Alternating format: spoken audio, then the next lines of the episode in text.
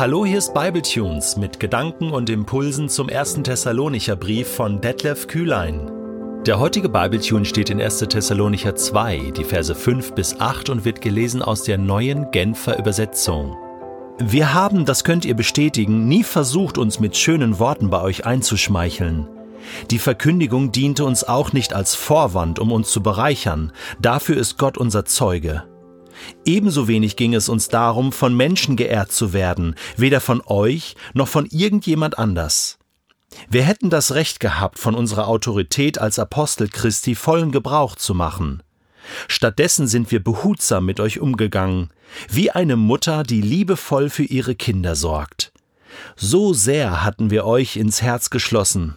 Ihr wart uns so lieb geworden, dass wir mit ebenso viel Freude, wie wir euch das Evangelium weitergaben, auch unser ganzes Leben mit euch teilten. Paulus ist ein Rhetoriker vor dem Herrn, zumindest schriftlich. Wie das mündlich war, weiß ich nicht. Da sagt er ja oft, hm, dass er nicht so mit hohen Worten spricht und so weiter. Aber schriftlich allererste Sahne. Hast du gewusst, dass man an renommierten Universitäten im Jurastudium den Römerbrief als Beispiel nimmt, wie man argumentiert? Also Auszüge aus dem Römerbrief, wo Paulus Argumentationsketten aufbaut, nimmt man in der heutigen Zeit als Vorbild für eine gute Rhetorik, für eine gute Argumentation. Paulus kann so schreiben, dass du am Ende an der Wand stehst und sagst, okay, ich ergebe mich. Ja, du hast ja recht. Ich verstehe deinen Punkt. Hier im ersten Thessalonicher Brief macht er das auch. Und zwar befinden wir uns in einer sogenannten Nichtkette. Ich nenne das jetzt mal so. Ähm, er sagt die ganze Zeit hier in Kapitel 2, was er nicht tut. Also in Vers 3 schon, mit dieser Botschaft führen wir schließlich niemanden in die Irre. Ne? Äh, wir arbeiten nicht mit betrügerischen Methoden. Äh, jetzt hier Vers 4. Es geht uns nicht darum, Menschen zu gefallen. Noch weiter sagt er jetzt in unserem heutigen Text, Vers 5, wir haben nie versucht, uns mit schönen Worten bei euch einzuschmeicheln.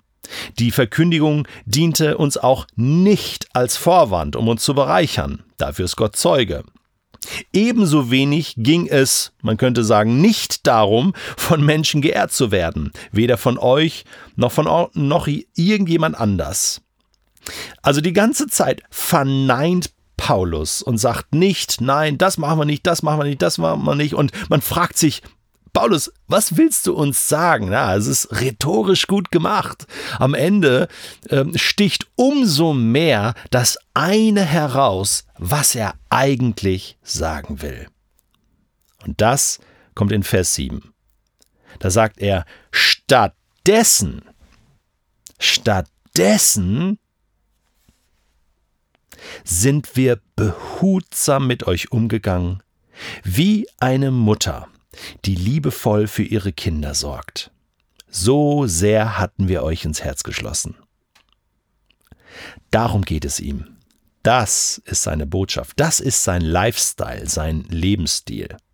Nicht in Vers 7 Anfang, wo er sagt, wir hätten das Recht gehabt, von unserer Autorität als Apostel Christi vollen Gebrauch zu machen. Ja, das hätten sie tatsächlich. Er hat wirklich diesen Auftrag von Jesus mündlich bekommen bei seiner Umkehr. In Apostelgeschichte 9 lesen wir das.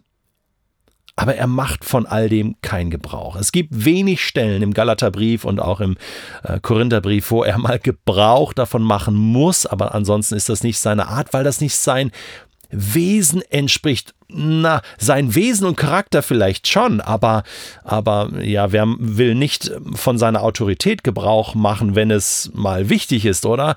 Paulus hat hier ein verwandeltes Herz. Er hat ein Beziehungsherz. Er hat ein Familienherz. Paulus hat früher Gemeinden verfolgt. Er hat er hat Juden, die zum Glauben an Jesus gekommen waren, verfolgt und in die Gefängnisse geworfen. Er war ein absoluter Feind von Gemeinde. Das ist noch nicht so lange her. Und jetzt liebt er diese Menschen wie eine Mama, wie eine Mutter. Hey, sowas kann Gott tun. Gott kann Menschen, die Gott hassen, Paulus hat nicht Gott gehasst, aber ich, ich äh, mach's jetzt mal ins Extrem, die gegen Gott sind, die auch gegen Christen sind, gegen Kirche sind, gegen Bibel sind, die das alles hassen und verwerfen und ablehnen, komplett umdrehen, sodass sie irgendwann das alles nicht nur akzeptieren oder tolerieren oder gut finden, sondern lieben von ganzem Herzen. Das ist Wahnsinn. Das ist Transformation der Herzen. Das siehst du bei Paulus, das siehst du bei den Thessalonichern und du darfst es bei dir selbst sehen und du darfst es auch für deine Mitmenschen, die um dich herum sind und noch nicht an diesem Punkt sind, weiter glauben und hoffen, dass Menschen verwandelt werden. Warum ist das so bei Paulus jetzt? Ja, weil Jesus so zu uns ist. Er ist wie eine Mutter.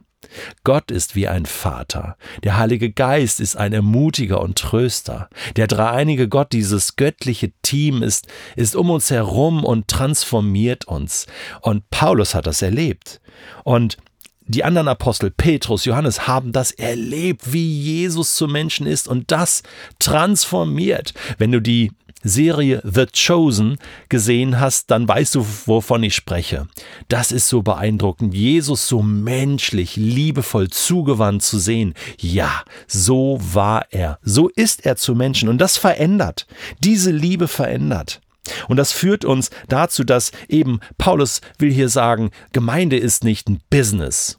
Das ist nicht irgendein Verein, sondern hier geht es um Familie. Familie ist tatsächlich das Wort, was es am besten trifft. Kirche von Jesus.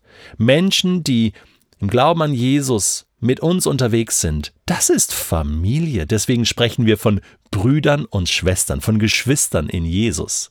Und Gott ist unser Vater. Und auch Jesus ist unser großer Bruder, oder? Er ist viel mehr, aber er ist auch Bruder.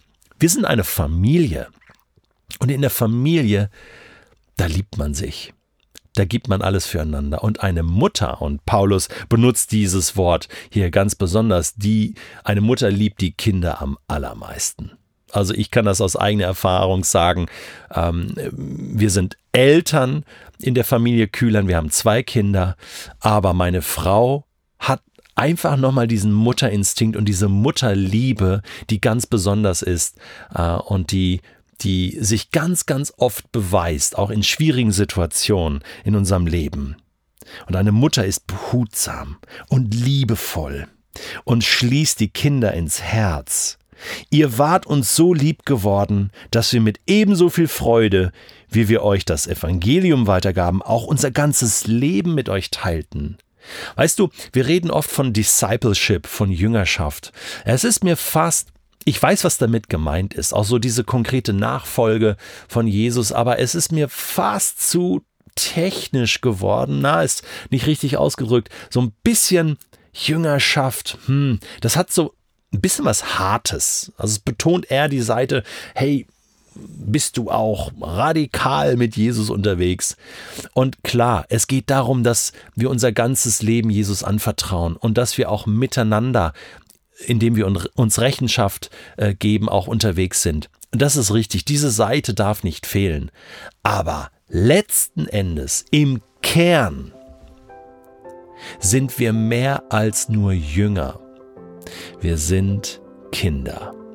Wir sind Brüder und Schwestern. Wir sind Familie. We are family. Und, und aller, allerbeste Freunde. Nicht nur ziemlich beste Freunde, sondern allerbeste Freunde. Und ich glaube, wenn du das neu verstehst und für dich in Anspruch nimmst, dass Gott uns alle dahin verändern kann und auch deine Freunde und Freundinnen, die noch nicht an Jesus glauben, dann macht das einen großen Unterschied, oder?